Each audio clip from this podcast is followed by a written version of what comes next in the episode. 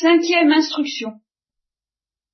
Avec le peuple d'Israël, nous allons découvrir un certain nombre de choses assez étonnantes, très étonnantes même, que bien entendu nous connaissons par cœur, et que en réalité nous ne connaissons pas du tout, ou que nous avons bien du mal à connaître, bien du mal à comprendre. Pour euh, devenir chrétien, il faut d'abord être juif, ce qui n'est pas très facile humainement parlant, mais ce qui n'est même pas facile spirituellement parlant. Être juif, c'est-à-dire comprendre ce que pendant 2000 ans, Dieu a essayé de faire comprendre au peuple juif. Alors la première chose à laquelle on pense quand on évoque ça, cette éducation, ce, ce noviciat que Dieu a fait subir à l'humanité dans la personne du peuple juif, si je peux dire, pour préparer le genre humain à recevoir son Fils, alors on pense à ce que je vous ai déjà dit, que le peuple juif était un peuple parmi d'autres, et qu'il y avait au départ, je suppose avant l'intervention auprès d'Abraham, ben, il avait son Dieu ou ses dieux comme tous les autres peuples.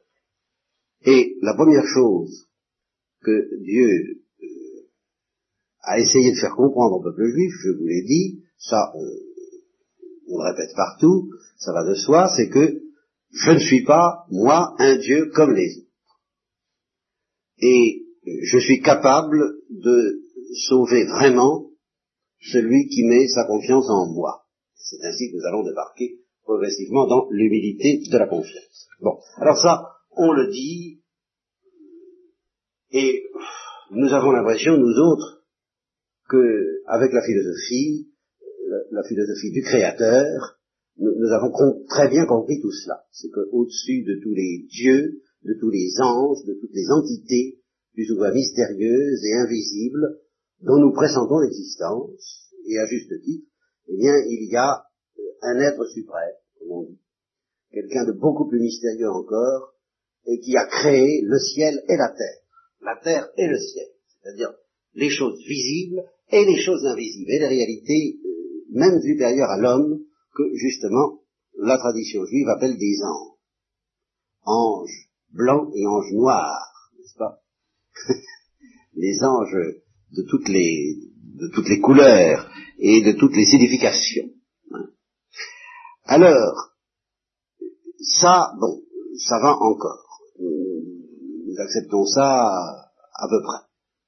Mais, ce que nous avons du mal à comprendre, c'est que Dieu dit aussi au peuple juif, tu n'es pas un peuple comme les autres. Voilà. Et tu n'es pas un peuple comme les autres parce que je t'ai choisi.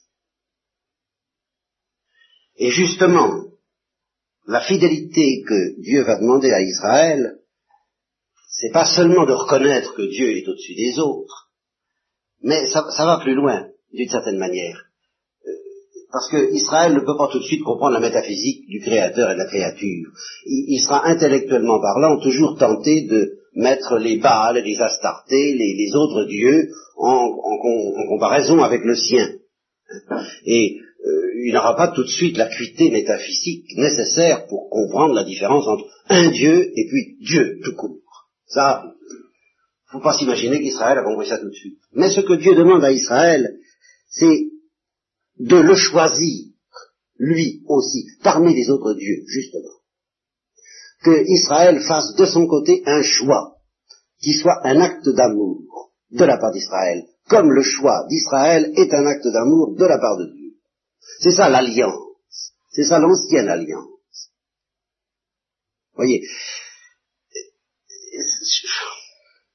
je sais pas si je vais arriver à l'expliquer, toujours pareil. Hein cette reconnaissance de la transcendance de Dieu, ce que Dieu attend du peuple d'Israël, c'est que ce soit un acte d'amour avant d'être un acte d'intelligence. Voilà. Ou si vous préférez, un acte d'amour qui commande un acte d'intelligence. Que le peuple d'Israël devienne de plus en plus apte à comprendre la transcendance de Dieu, parce que c'est son Dieu, celui qui l'a choisi, D'où cette expression chrétienne que nous disons souvent, mon Dieu. Mon Dieu, comme si, comme s'il y avait le mien et puis celui des autres. Eh bien, en un sens, c'est vrai. Parce que tout le monde n'est pas invité à choisir Dieu comme étant le Dieu de son cœur. C'est ça, au fond, l'élection. Ou la prédilection. Tout le monde est invité à reconnaître la transcendance de Dieu, à reconnaître plus ou moins, enfin, il faut, il faut, si on n'était pas fou, on, on, saurait, comme je vous l'ai dit, qu'on n'est pas à la première place, mais qu'on est à la seconde. Et par conséquent, on dirait, ben, il y a, comme, comme le disait Robespierre, l'être suprême. Et puis voilà. Hein. Mais c'est pas ça que Dieu nous demande, et c'est pas ça que Dieu demande d'abord au peuple juif.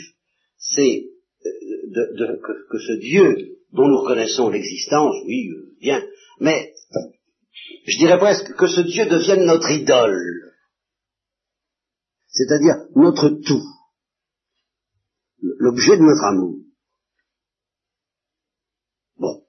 Ça encore, je ne dis pas que nous ne le comprenons pas, mais enfin, je suis pas sûr que les chrétiens comprennent ça tellement bien. Et je vais vous dire pourquoi les chrétiens ont beaucoup de mal à comprendre ça, je dirais presque plus que le peuple juif. C'est que les chrétiens, on leur a dit, eh bien, faut faire attention, c'est que maintenant c'est fini tout ça. C'est ça qu'on a dit. C'est fini. Autrefois, il y en avait que pour le peuple juif, maintenant, il y en a pour toute la terre. Bon, par conséquent, euh, Dieu aime tous les hommes. Voilà. Tandis que le peuple juif, lui, il savait qu'il était aimé, pas comme les autres. Avec une intensité d'amour qui s'appelle précisément la prédilection. Qu'il avait été choisi. Alors, nous, eh bien, nous n'avons pas, nous, risquons de ne pas comprendre que nous aussi, nous sommes quand même choisis. Mais alors, et tous les autres hommes? Eh bien, c'est une autre question dont nous reparlerons. Mais ce que je veux dire, c'est que la qualité d'amour, je, vais bafouiller, mais je vais y arriver. Hein. Dans les choses de la vie humaine, si on veut faire comprendre à quelqu'un qu'on a pour lui une qualité d'amour exceptionnelle, eh bien, il faut, il n'y a rien à faire. Il faut lui dire, je t'aime pas comme lui. C'est pour ça qu'une mère peut avoir quelquefois du mal à faire comprendre l'amour qu'elle a pour ses enfants, si, comme au Canada, il y en a 18 par exemple, euh, parce qu'ils sont très nombreux, eh bien, euh, évidemment, elle les aime tous, euh, comme dit Victor Hugo, chacun en a sa part et tous vont tout entier.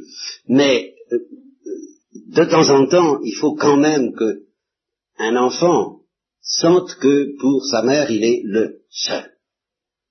Sinon, il ne se sent pas vraiment aimé avec la totalité euh, du cœur de sa mère.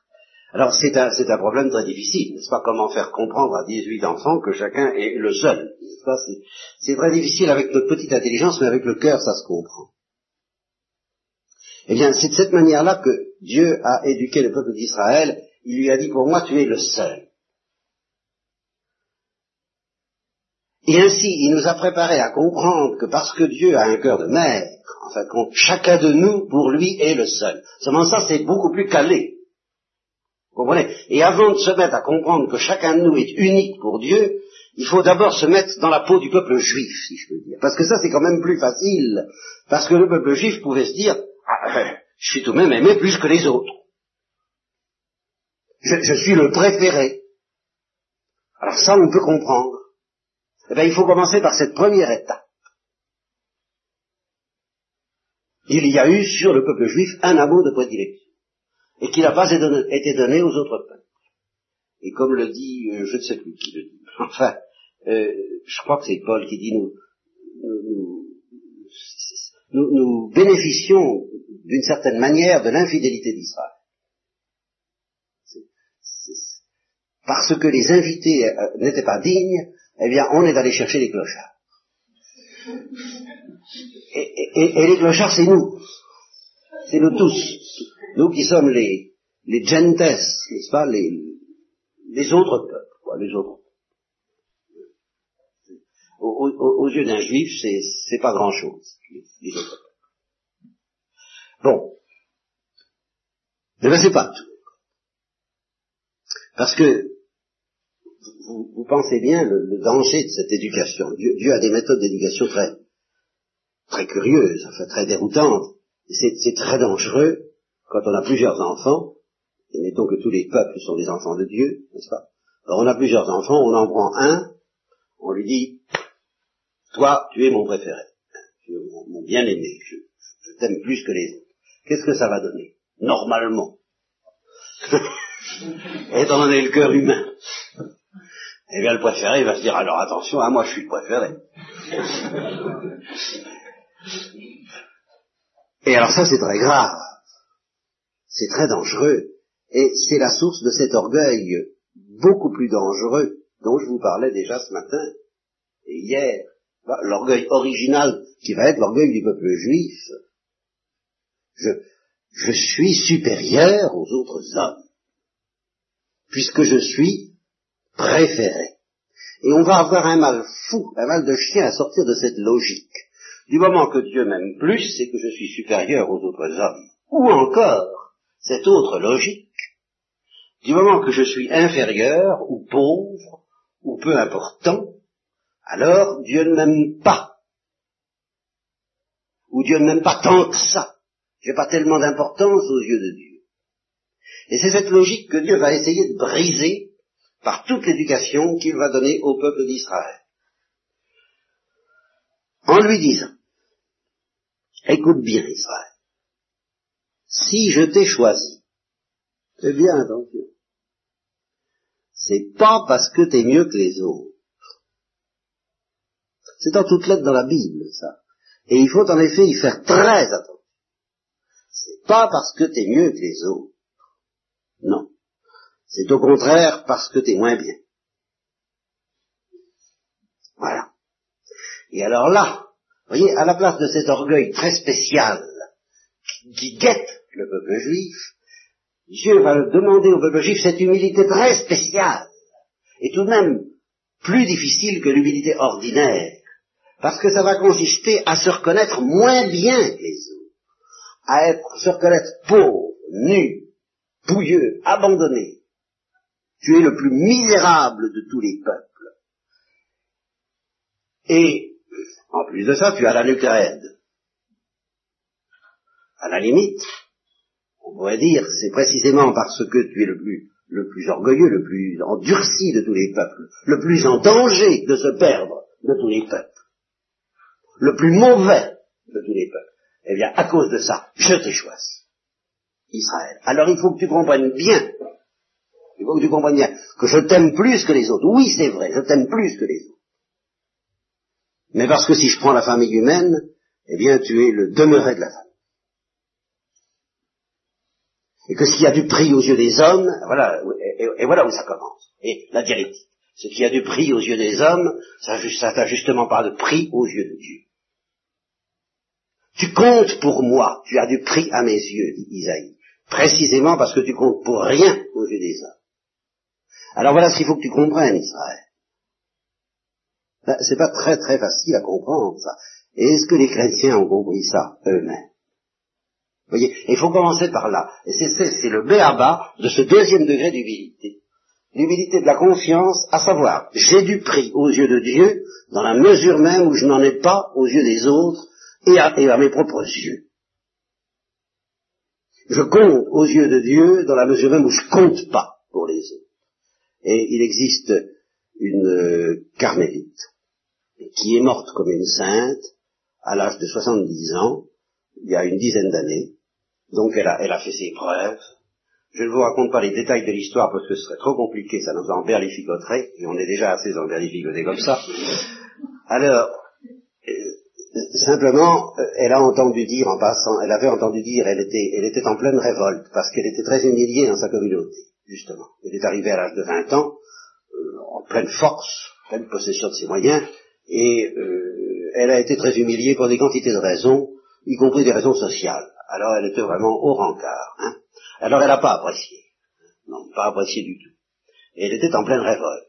Mais alors c'était rien parce qu'elle a passé auprès d'une porte entr'ouverte où elle a entendu dire euh, la supérieure, elle a entendu dire à propos, oh la sœur Intel, ça compte pas. c'est pas voyez, n'est-ce pas? Bon. Et la providence du démon, qui est toujours généreuse dans ses vues, euh, s'est arrangée pour que la porte soit entrouverte juste à ce moment-là. Hein Bien. alors là, ça a été la haine. La haine. pendant 24 heures, elle a été possédée par une espèce de... Oui, un esprit de haine, on ne peut pas dire autrement, elle l'a suffisamment dit et reconnu. Et alors, elle était seule dans le jardin, et au bout de 24 heures de cet état, elle a eu une apparition. Elle a eu une apparition du Christ, en croix. Et il lui a dit quelque chose. Alors quand j'ai le temps, mais j'ai pas le temps, quelquefois je m'amuse à, faire faire un exercice euh, pédagogique aux communautés auxquelles je parle. Je leur dis, bon, bah mettez sur un petit bout de papier une courte phrase. Qu'est-ce que le Christ a pu dire à cette, cette, fille, n'est-ce pas?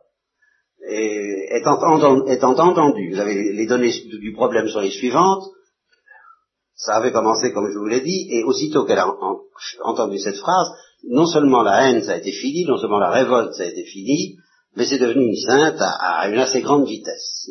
Elle a, démarré, elle a pris son vol, et elle a fait ses preuves, parce qu'elle n'a pas eu des apparitions tous les jours, c'était pas une illuminée, et elle est morte vraiment en odeur de sainteté à l'âge de 70 ans dans le Carmel, où on m'a raconté l'histoire.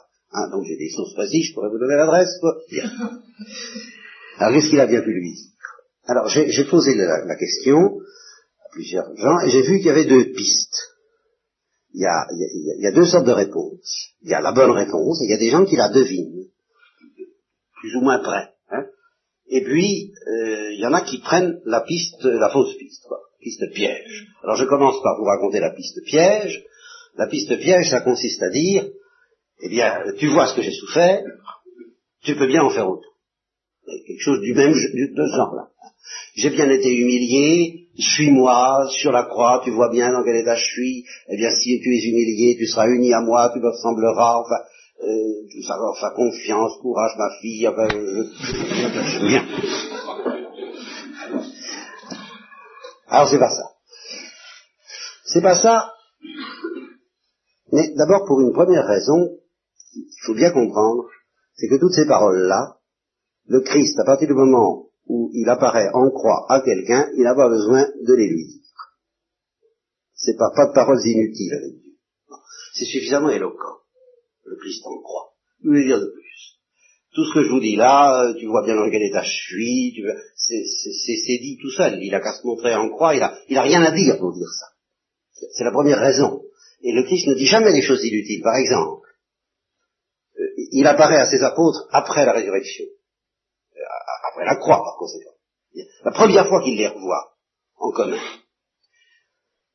il s'était pas conduit d'une manière particulièrement courageuse pendant la passion. Hein. Ça n'avait pas été spécialement brillant, non seulement courageuse, mais même fidèle. Il n'avait pas spécialement été brillant. Alors, n'importe quel homme, il, revient, il revient sur terre, il ressuscite, il en sort, et puis ses, fidèles disciples n'ont pas été très fameux, qu'est-ce qu'il va leur dire? Ben dit que vous n'avez pas été fameux, hein le Christ leur dit rien de tout ça parce qu'il sait qu'ils sont au courant. Leur conscience est là, qui leur en dit largement autant et plus que tout ce qu'il pourrait leur dire. Il n'est rien de ce genre. Il leur dit, il leur reproche d'avoir le cœur dur parce qu'ils ne croient pas à sa résurrection. Il leur reproche de ne pas croire au bonheur. Ne leur reproche pas d'avoir manqué de courage.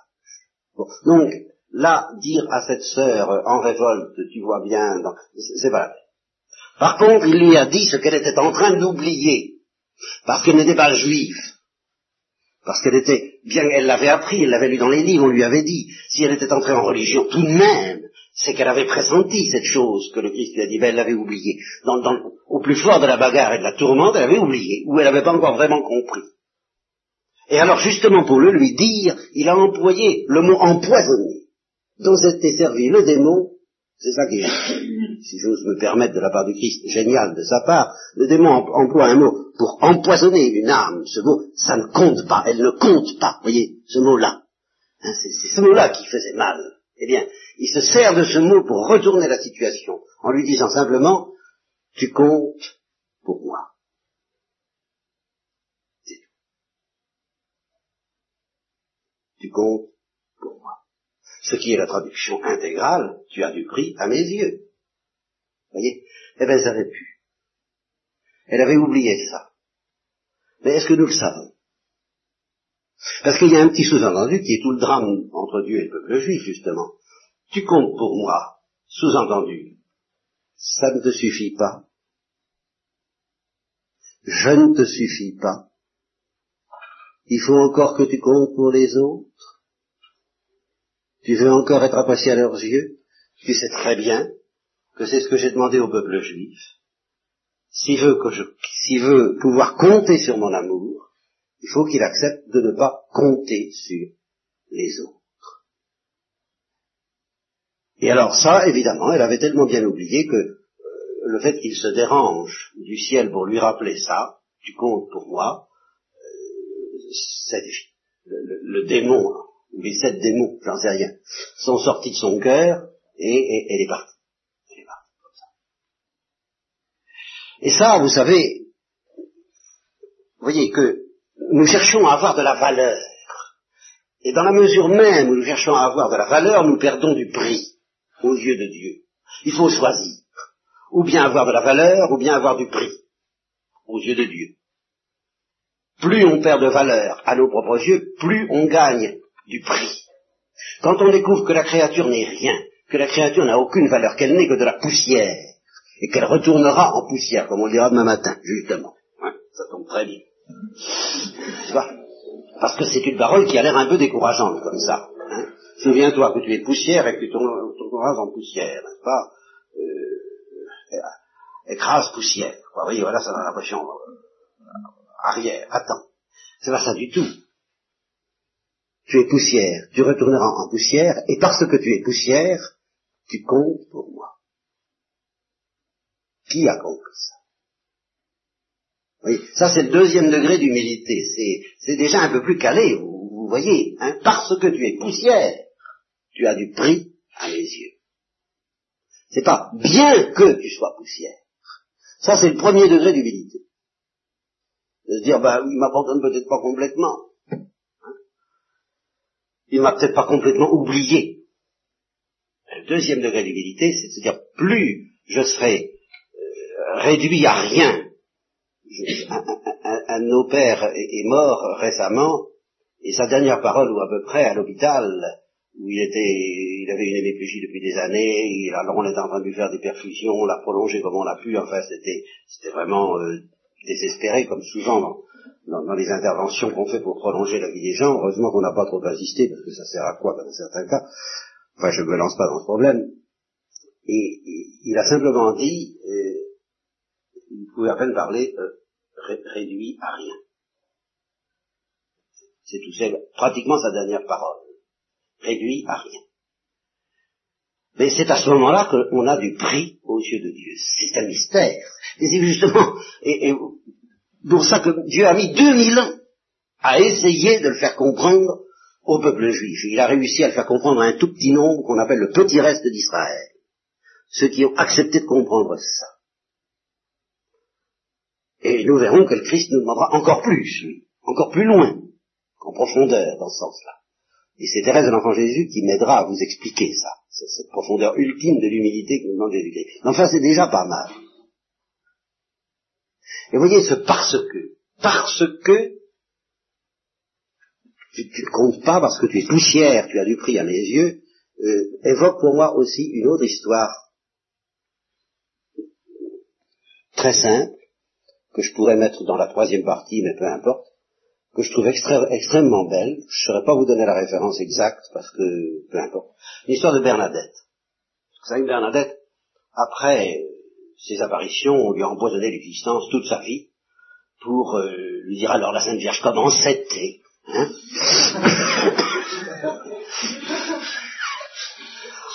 Alors, vous savez, c'est un calvaire. Hein. Il a fallu, parce qu'il a fallu raconter ça euh, toutes sortes de curieux qui n'y comprenaient rien. Est-ce qu'elle était aussi belle que Madame la préfète Et alors elle a simplement répondu, oh, elles peuvent pas y faire. Hein. bon. Alors elle en avait un euh, jusque-là. Hein. Alors, euh, elle parlait, au début, elle avait parlé du sourire de la Sainte Vierge, en disant, ah, vous pouvez pas savoir à savoir, quand on a vu ce sourire, c'est fini, quoi. On oublie, on ne peut plus oublier le ciel. ne peut plus vivre que pour ça. Et alors on devient, on devient, c'est pas elle qui le dit, mais j'enchaîne, c'est Brooke, une fois qu'on a vu la Sainte Vierge 18 fois et son sourire à peu près autant, eh bien on devient la personne la plus malheureuse de la terre. Forcément parce qu'elle n'est plus là. Il a fallu qu'elle vive, c'est ça qu'il faut comprendre. C'est à sa manière, elle a vécu ce que raconte Thérèse de l'Enfant Jésus dans, la lecture de ce midi, pas? Elle, dit de temps en temps un, éclair perce la nuit, mais le souvenir de cet éclair, loin de me consoler, après la rend beaucoup plus douloureuse encore et beaucoup plus obscure. Eh bien, le souvenir des 18 apparitions de la Sainte Vierge a fait de la vie de Bernadette tout entière un martyr. Parce que justement, elle n'était plus là, apparemment. Alors ce sourire, ce sourire, c'était pour elle poignant de l'évoquer. Et au début, elle, en a parlé, et puis à la, fin, elle, elle, supportait plus en parler avec tous les gens qui étaient Alors le sourire, la Sainte Vierge, alors comment c'était Raconte-moi un peu, la Sainte Vierge. Bon, alors, comme elle était une paysanne des Pyrénées, elle les envoyait promener assez violemment, je pense, euh, sur l'air de Fichez-moi la paix. Euh, bon. Alors, un, jour, je pense qu'elle a dit ça à un monsieur qui disait alors le sourire de la Sainte Vierge. Bon. Alors, il lui a dit, mais vous savez, vos histoires, moi j'y crois pas. Vos apparitions, j'y crois pas. Parce que moi je suis un pécheur, vous comprenez? Euh, je, suis un, beau pécheur et vous, j'y crois pas. Alors là, elle a regardé. Elle a dit, si, si, elle a regardé. Vous êtes un pécheur. Et vous n'y croyez pas. Alors écoutez, parce que vous êtes un pécheur, je vais vous montrer le sourire de la sainte tel. Et alors, elle lui a fait, elle lui a fait voir, et c'est lui-même qui a raconté l'histoire, qui, à son tour, parce qu'il avait vu le reflet du sourire de Marie dans le sourire de Bernadette, et il s'est converti, il n'a jamais pu oublier ça. Comme les Juifs qui voyaient la gloire de Dieu à travers le visage de Moïse, et qui ne pouvaient pas le supporter, qui vous aimaient un voile, parce que c'est trop. Mais admirez cette parole, parce que vous êtes un pécheur, alors je vais vous aimer plus que les autres. Je vais faire pour vous, voyez la prédilection, voilà. Parce que vous êtes un pécheur, je vais faire pour vous ce que j'en ai euh, par-dessus la tête de faire pour les autres et que je ne ferai plus. Je vais vous montrer le ciel, en somme, tel que je l'ai entrevu. Voyez. Alors, ça, euh, Israël a toujours tendance à l'oublier, et nous aussi. Inutile de dire que nous sommes loin de compte pour comprendre cette affaire-là? Et ça, c'est ce que j'appelle le deuxième degré d'humilité. Je, vais passer très vite à son sujet, je, vous ai dit l'essentiel, euh, je vais tout de même ajouter quelque chose. Au fur et à mesure que quelqu'un accepte de comprendre ça, alors Dieu devient farouche. C'est-à-dire qu'il le soumet à de très très très drôles d'exercices. Il dit, tu, tu comprends que je t'aime et tu comprends pourquoi. C'est vrai? C'est bien vrai? Oui. Bien sûr, je comprends. On va bien voir. Et alors, ça y va. C'est-à-dire des situations invraisemblables où on est sauvé à moins 5. Histoire de voir. On va voir si tu as vraiment confiance en moi. Et ça commence tout de suite avec l'histoire d'Abraham et le sacrifice d'Isaac. Ça, ça, traîne pas. Je, tu auras, je te promets, je te promets, je, t'aime, je vais donner une postérité innombrable. Regarde les étoiles du ciel, dont je vous parlais l'autre jour. Hein, compte-les si tu peux. Et tu sauras quelle sera ta postérité. Et alors, comme gage de cette promesse, il lui donne un fils, un, Isaac. Et alors, un jour, il lui dit, eh bien, ton fils, bien aimé, Isaac, donne-le-moi. Rends-le-moi. Sacrifie-le-moi. Et alors, voyez ce qu'il y a de d'ahurissant dans ce comportement de Dieu. C'est pas seulement, nous on voit surtout l'aspect humain. Hein, c'est quand même cruel de sacrifier son fils, bien sûr. Mais il y a quelque chose de beaucoup plus profond, encore, et de beaucoup plus écrasant dans cette parole de Dieu, c'est que Dieu contredit Dieu je te donnerai un enfant, et puis voilà. Je le supprime. Je te demande, plutôt je te demande de le supprimer toi-même. Alors, Abraham aurait dire, ben, votre promesse. Hein Qu'est-ce que vous en faites de votre promesse, n'est-ce pas? Et alors c'est là où il faut apprendre justement. Si on veut avoir un dialogue d'amour avec Dieu, on ne discute pas avec Dieu. On lui fait confiance ou on ne lui fait pas confiance.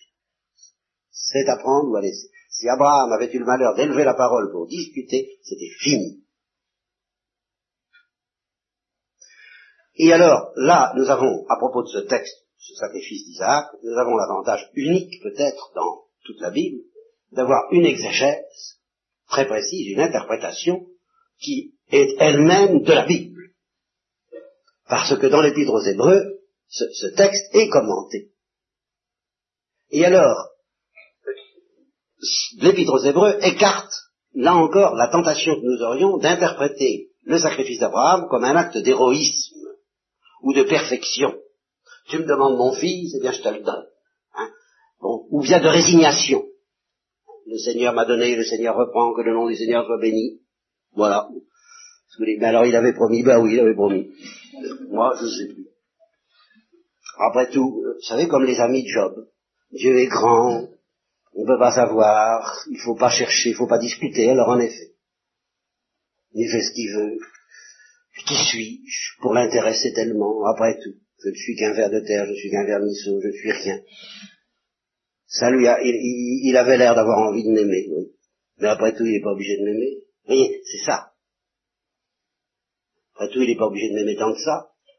Il faut croire qu'il m'aime pas tant que ça, puisqu'il me demande de lui rendre Isaac. Après tout, après tout, je dois m'y résigner. Il faut accepter de n'être qu'une créature et de n'avoir pas beaucoup d'intérêt aux yeux de Dieu. Vous avez, oui, je, comprends que ça vous paraisse drôle, mais euh, combien de vies chrétiennes sont sous cette lumière? Cette résignation larmoyante, oh, et, quelquefois sinistre. Eh bien, écoutez, s'il y a quelqu'un qui, aurait eu l'excuse d'adopter cette attitude de résignation accablée, et de se dire après tout, je n'ai pas le droit, quel titre est-ce que j'ai à être aimé de Dieu? Pourquoi est-ce qu'il m'aimerait plus que les autres? Ben c'est Abraham. Eh bien, l'Épître aux Hébreux, justement, nous donne la certitude, c'est ça que je, si je suis aussi fort pour vous dire ça, c'est que, c'est que je, par l'Épître aux Hébreux, je sais que c'est pas ça qu'a pensé Abraham. Et c'est ça que je trouve extraordinaire. Il s'est pas résigné du tout, il s'est pas dit à peu près même, après, après tout, j'ai pas le droit, j'ai, aucun droit. Il s'est pas dit ça. Il a espéré contre toute espérance. Et l'Épître précise d'ailleurs que Abraham n'a pas, ne s'est pas douté du tout comment ça allait se passer, il n'a pas cherché à comprendre. Il a dit même si je le tue, Dieu peut ressusciter les morts. Voilà jusqu'où c'est allé, d'après l'Épître aux Hébreux. Et sachant que Dieu peut même ressusciter les morts. Vous voyez la folie de la confiance et vous voyez la folie justement de, cette confiance qui repose sur l'humilité. C'est précisément parce que Abraham n'essayait pas de mesurer l'amour de Dieu à sa propre valeur. Si le malheureux avait si peu que ce soit essayé de mesurer l'amour de Dieu à sa propre valeur, il n'aurait jamais pu espérer contre toute espérance. Il n'aurait jamais pu espérer que l'amour de Dieu aille jusqu'à ressusciter les morts. Vous comprenez ça? On ne peut pas se dire je suis quand même quelqu'un de bien. Je travaille sérieusement pour le royaume de Dieu, il a, il a besoin de moi alors il va ressusciter mon fils. Ah, on ne peut pas aller jusque-là. On ne peut pas. Donc si Abraham a espéré contre toute espérance, c'est parce qu'il a senti que cette prédilection de l'amour de Dieu reposait sur sa pauvreté. Que c'est ça qui avait séduit le cœur de Dieu, et c'est ce que nous comprendrons encore beaucoup mieux quand nous verrons le mystère du Christ et ce que le Christ nous enseigne à ce sujet-là. Mais enfin, voyez déjà ce que Dieu demande à Abraham dans ce domaine. Et ça continue toute l'histoire d'Israël. Je pourrais en évoquer combien des histoires de ce genre. Mais deux, deux choses seulement, à moins qu'il m'en vienne une troisième en d'autres, comme dans la Bible, justement. Deux choses sont à dire et la troisième, etc. il y a un psaume que vous allez me numéroter sûrement mieux que moi, et que je connais surtout en latin, dans lequel il y a ce refrain, Et clamaverunt ad dominum, et de tribulatione eorum eripuiteus. N'est-ce pas? Bon. Alors ce psaume, c'est un petit peu ce que j'appelle les montagnes russes. Euh, et alors, ça peut partir à n'importe quel moment, hein, au, au, choix. Vous pouvez prendre le moment où, par exemple, Dieu vient de faire des prodiges pour Israël, pour sauver Israël, alors Israël se gonfle. Israël est content. Alors, il les abandonne à la tribulation. Et ça dégringole. Vous voyez, c'est la montagne. Ça dégringole, et ça va de mal en pire. Et puis alors, quand ils arrivent au fond, au creux de la vague, comme on dit justement aujourd'hui, hein, au, fond du, trou, au fond du sac, au fond du puits, alors, et cramaverum donne. Alors là, ça, ça, leur reprend. Ils disent, après tout, mon Dieu, ayez pitié de moi. Alors ils redeviennent pauvres. Et parce qu'ils redeviennent pauvres, aussitôt, ils les sortent de là. Et, ça remonte. Et alors, au début, ça va, ils sont pleins d'actions de grâce, dire merci, et puis sitôt qu'ils sont un peu remontés trop haut, ils oublient celui qui les a tirés de là, ils reprennent confiance non plus en lui mais en eux-mêmes, ils oublient qu'ils ont du prix et ils espèrent avoir de la valeur, hein, et, et, à ce moment-là, euh, ils les livrent de nouveau à la tribulation euh, et au refrain. Hein. je crois que j'ai résumé à peu près ce psaume. je ne sais pas comment euh, vous le chantez, mais quand vous le chanterez, ben, vous pensez à moi. Alors, bien. Eh bien, mais, vous voyez pourquoi? C'est par cette espèce de, de, jeu constant Israël qui tend toujours à remonter la pente, et Dieu qui, le, qui lui remet toujours la tête sous l'eau, de façon à lui faire comprendre son amour quand il a la tête sous l'eau, parce que c'est justement à ce moment-là qu'Israël a enfin le visage que Dieu aime.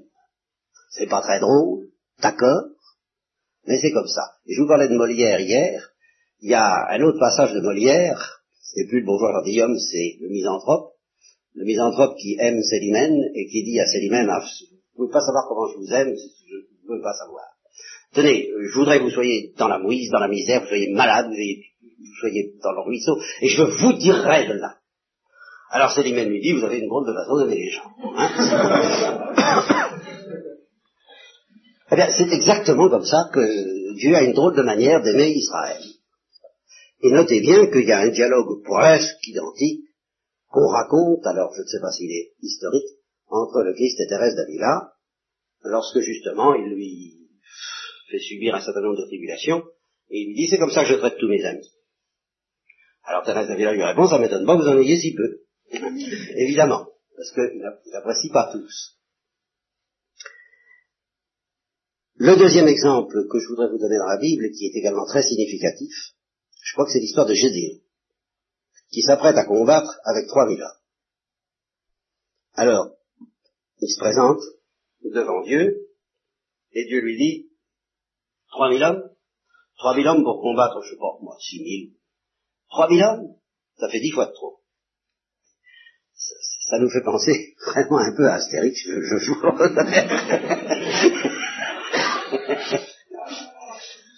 Trois mille hommes, ça fait dix fois de trop. Et, et, ça fait dix fois de trop parce que, parce que, mais, excusez-moi de vous,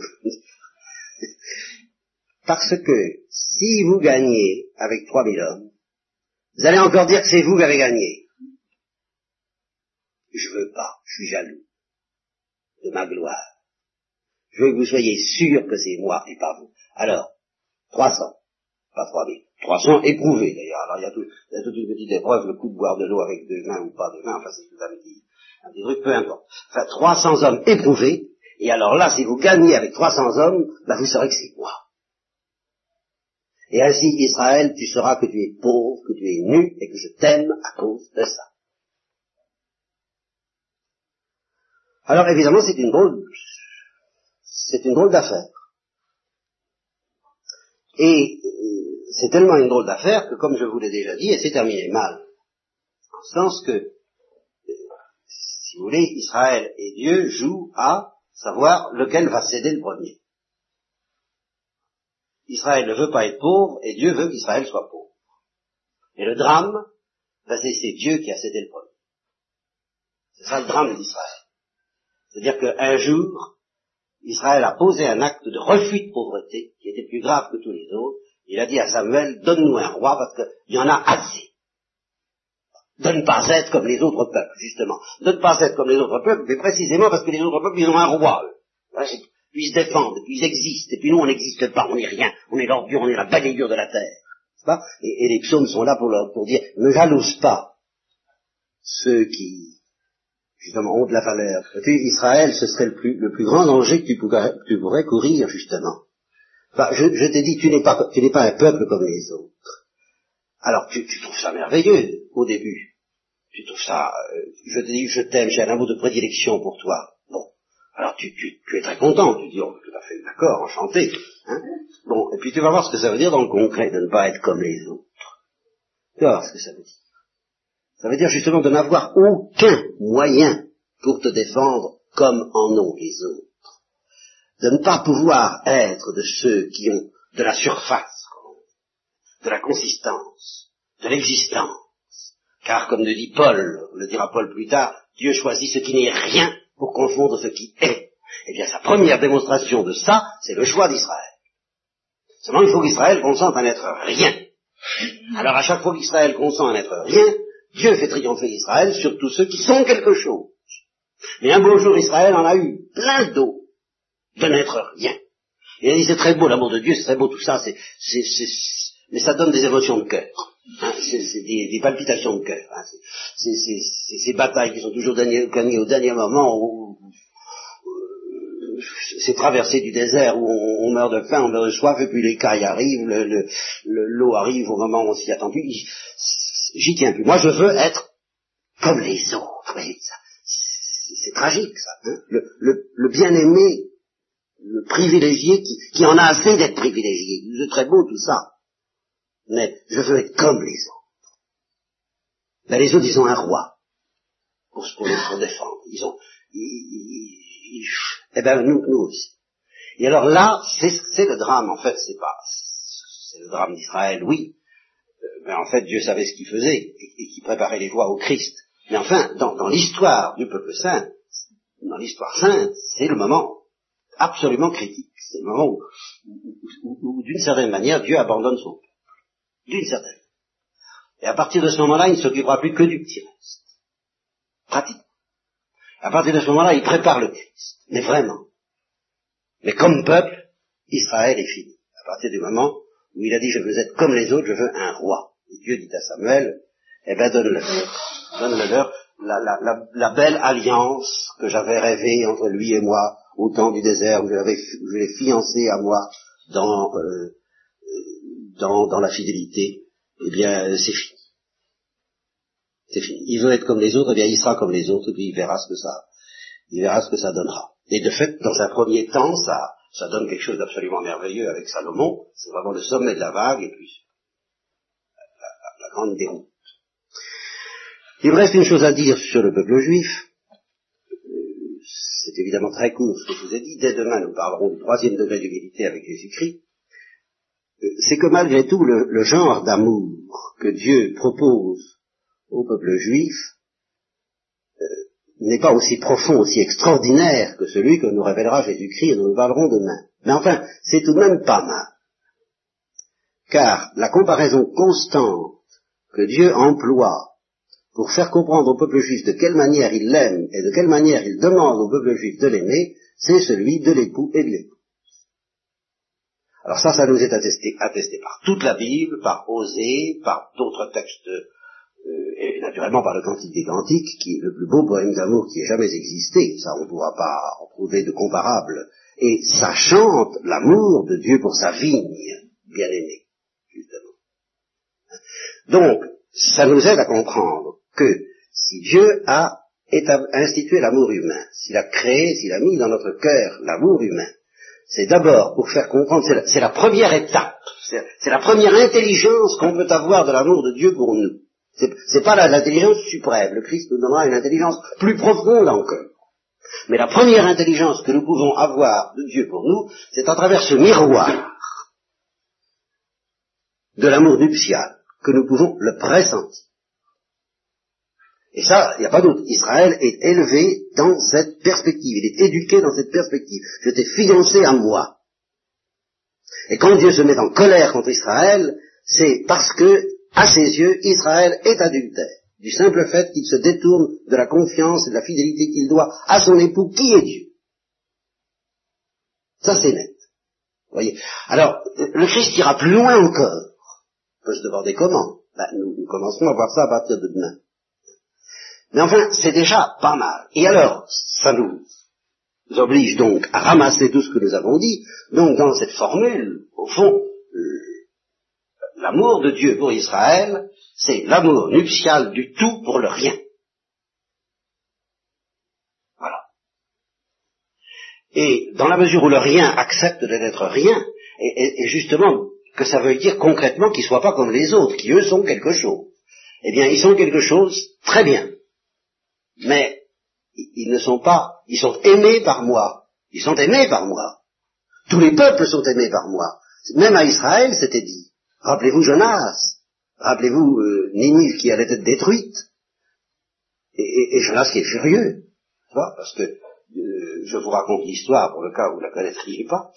Où, là, euh, Ninive est une ville qui vit dans l'abomination, enfin comme Sodome et Gomorre qui commet des abominations. Alors Dieu en a jusque là aussi. Et il, dit à Jonas qui est son prophète, tu vas faire le tour de la ville et tu vas dire dans 40 jours Ninive sera détruite.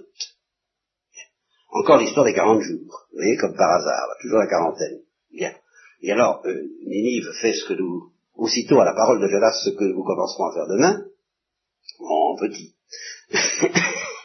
le, le, roi de Ninive, il y croit. Il dit c'est terrible. Mettons-nous, faisons pénitence, prenons le sac et la cendre, pleurons nos péchés, reconnaissons que nous avons péché, et sans aucune parole, sans aucune promesse de Dieu alors là. Hein. Peut-être qu'il aura pitié de nous.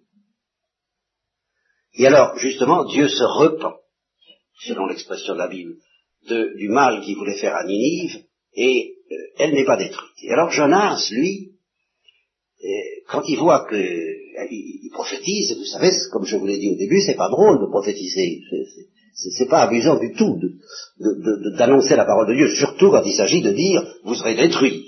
C'est vraiment ne fait pas plaisir.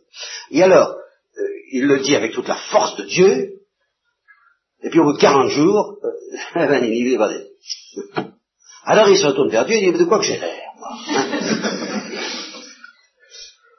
C'est quand même un peu violent. Et c'est là qu'il fait comprendre à Jonas euh, combien il aime même Ninive, parce qu'il le fait s'endormir auprès d'un ricin qui lui apporte de l'ombre, et il dit à Jonas, eh bien, ce ricin, tu, l'apprécies, et pourtant tu t'es pas fatigué pour le créer, pour le mettre au monde, pour le soigner, pour le faire venir. Hein. Tu apprécies ce ricin. Et tu voudrais que moi, qui ai fait, qui ai créé tous les habitants de Ninive, tous ces pauvres bougres qui ne savent plus distinguer leur droite de leur gauche, c'est-à-dire le bien du mal, tu voudrais que je me désintéresse comme ça, parce que pour, pour que M. Jonas ne soit pas démenti dans ses prédictions donc, tous les peuples de la terre, Dieu les aime. Ça, il n'est pas question de, le nier auprès d'Israël. Mais il ne les aime pas comme ça. ça. Il ne les aime pas, je dirais, de cet amour dangereux, et passionné, et jaloux, que représente précisément l'amour nuptial. Une amitié, c'est inoffensif. Un amour, c'est très beau, mais c'est fatigant. c'est très fatigant. Surtout qu'il y a des gens qui, justement, qui, ont, l'amour très passionné et qui sont vraiment très très fatigants. Alors hein. eh bien, Dieu, il est très très fatigant pour Israël. Et alors Israël, euh, justement, risque d'en avoir assez et de dire, écoutez, euh, j'aimerais mieux être aimé plus raisonnablement. Enfin, vous voyez, euh, donc, aimé un peu moins. Et il y a de ça même dans les plaintes de Job, vous savez. Job, c'est admirable le livre de Job, il faudrait que vous le lisiez et le relisiez. Job se plaint à la fois de ne pas être assez aimé de Dieu et d'être trop aimé de Dieu. Il se plaint pas d'être trop aimé, mais il se plaint d'être trop surveillé. Ton œil est là qui regarde chacune de mes actions et qui les épluche. Espion des hommes. Job traite Dieu d'espion des hommes. Tu m'espionnes. Parce qu'il sent bien que le regard de Dieu est constamment pesé sur lui. Et comme il ne peut pas comprendre encore à quel point c'est un regard d'amour et, de douceur et, de délicatesse et, de timidité même de la part de Dieu, alors il n'apprécie pas, quoi. Il, il, en souffre même énormément, il rugit et il supplie Dieu, laisse-moi mourir, laisse-moi tranquille, laisse-moi mourir tranquille, ne m'aime pas tant que ça. Voilà. Eh bien, voyez que c'est déjà pas mal de devenir juif. Hein? Au fond, qu'est-ce qu'un religieux? Ah, C'est quelqu'un à qui il arrive individuellement ce qu'il est arrivé au peuple juif, je t'aime plus que les autres. Qu'est-ce que le feu de chasteté C'est tout simplement la réponse à la perception d'une jalousie de Dieu. C'est pas du tout un mépris à l'égard de l'amour humain, au contraire. Au contraire, on voudrait bien, on trouve que c'est magnifique l'amour humain. Mais on trouve que c'est tellement beau qu'on sent que justement un amour humain n'est vraiment beau que s'il est jaloux. Un amour qui n'est pas jaloux, c'est pas sérieux. Et quelqu'un qui prétendrait vous aimer sérieusement mais qui ne serait pas jaloux, il non. Tu m'aimes bien, n'est-ce pas? Mais tu m'aimes pas qui s'appelle aimer. Alors, la grâce de la vocation religieuse, c'est d'abord ça. C'est de percevoir une certaine jalousie de Dieu sur nous. C'est magnifique, mais c'est fatigant. Alors ça, je reconnais. Alors après ça, vous comprenez, aller se plaindre que justement c'est difficile, la chasteté, toutes ces choses-là, tout à fait d'accord, mais enfin, c'est l'envers de la médaille. À partir du moment où nous savons que Dieu est infiniment miséricordieux, tout ce que nous, nous demandons avant tout, parce que c'est ça la grave infidélité contre le vœu de chasteté, j'en parle comme ça en passant parce que j'y insisterai pas beaucoup, mais l'infidélité grave contre le vœu de chasteté, c'est de murmurer. Au fond, c'est ça le fond de l'affaire. Et il y a plusieurs manières de pécher contre la chasteté. Il y en a une qui consiste à pécher, comme tout d'ailleurs, tous les péchés de faiblesse, il y a plusieurs manières, il y a deux manières de commettre un péché de faiblesse. Il y a le péché de faiblesse, faiblesse, dont on gémit et dont on se relève aussitôt, comme dit Thérèse de l'Enfant Jésus, et puis il y a le péché de faiblesse qui murmure ou qui dit, oh bah, euh, ma foi, hein, tant pis. Hein. Ah, alors là, c'est infiniment plus grave, parce que c'est une manière de se plaindre de l'amour de Dieu sur nous voyez Et je, suis beaucoup plus effrayé par la contestation qu'en France, du moins, euh, les, prêtres, les religieux, il y, a, une, je dirais, il y a une campagne, de, une campagne d'opinion déchaînée contre la chasteté. C'est bien plus grave que les péchés eux-mêmes. Parce que c'est le péché d'Israël, nous en avons assez d'être aimés. Voilà ce que ça veut dire. D'être aimés de cette manière jalouse. Et, d'ailleurs, c'est un refus d'y croire. C'est pas vrai, Dieu ne nous aime pas comme ça, il aime qu'on s'épanouisse. Oh, il nous aime comme Nini, il nous aime de loin, mais oui, enfin, hein, il n'a pas. Pour nous, euh, euh, vraiment, c'est le, le, Dieu nous fait un cadeau, vous voyez, avec tout, l'amour que peut y mettre quelqu'un qui choisit quelqu'un. Et il nous dit, veux-tu être à moi Alors, on peut lui dire, écoutez, j'en suis pas digne, euh, j'en suis même pas capable. Alors Satan confondra. Parce qu'à ce moment-là, la, réponse ne se fera pas attendre. Euh, moi, j'en suis capable. Je te rendrai capable. Euh, t'occupe. Hein, euh, t'occupe pas. T'inquiète pas de ça. Fais-moi confiance et tu verras. Tu verras ce que tu verras. Tu verras si je te rendrai pas capable. Ça, là, on peut et on doit le dire. Mais dire, oh, pourquoi est-ce que je ne m'épanouirai pas comme tout le monde? N'est-ce pas? Dieu nous propose des ailes et, nous, nous réclamons d'avoir des pattes comme tout le monde, quoi? Vous voyez, de, pouvoir continuer à courir comme, comme les... Alors que Dieu nous invite à prendre notre vol. Alors il faut se méfier tout de même de ce péché d'Israël. Je me suis laissé entraîner à parler beaucoup plus longtemps que je ne pensais, je m'excuse de vous avoir fatigué. Alors, euh, sachez que nous ne sommes pas encore arrivés à scruter les dernières profondeurs de l'amour de Dieu, ni les dernières profondeurs de l'humilité qu'il nous demande, que nous commencerons à essayer de le faire demain matin, que je suis à ce sujet dans la crainte et le tremblement plus que jamais, parce que pour arriver à parler de ces choses, là, j'ai l'impression que je suis arrivé à la limite de ce que humainement on peut faire entendre. Il y a encore un au-delà que le Christ est venu nous apporter.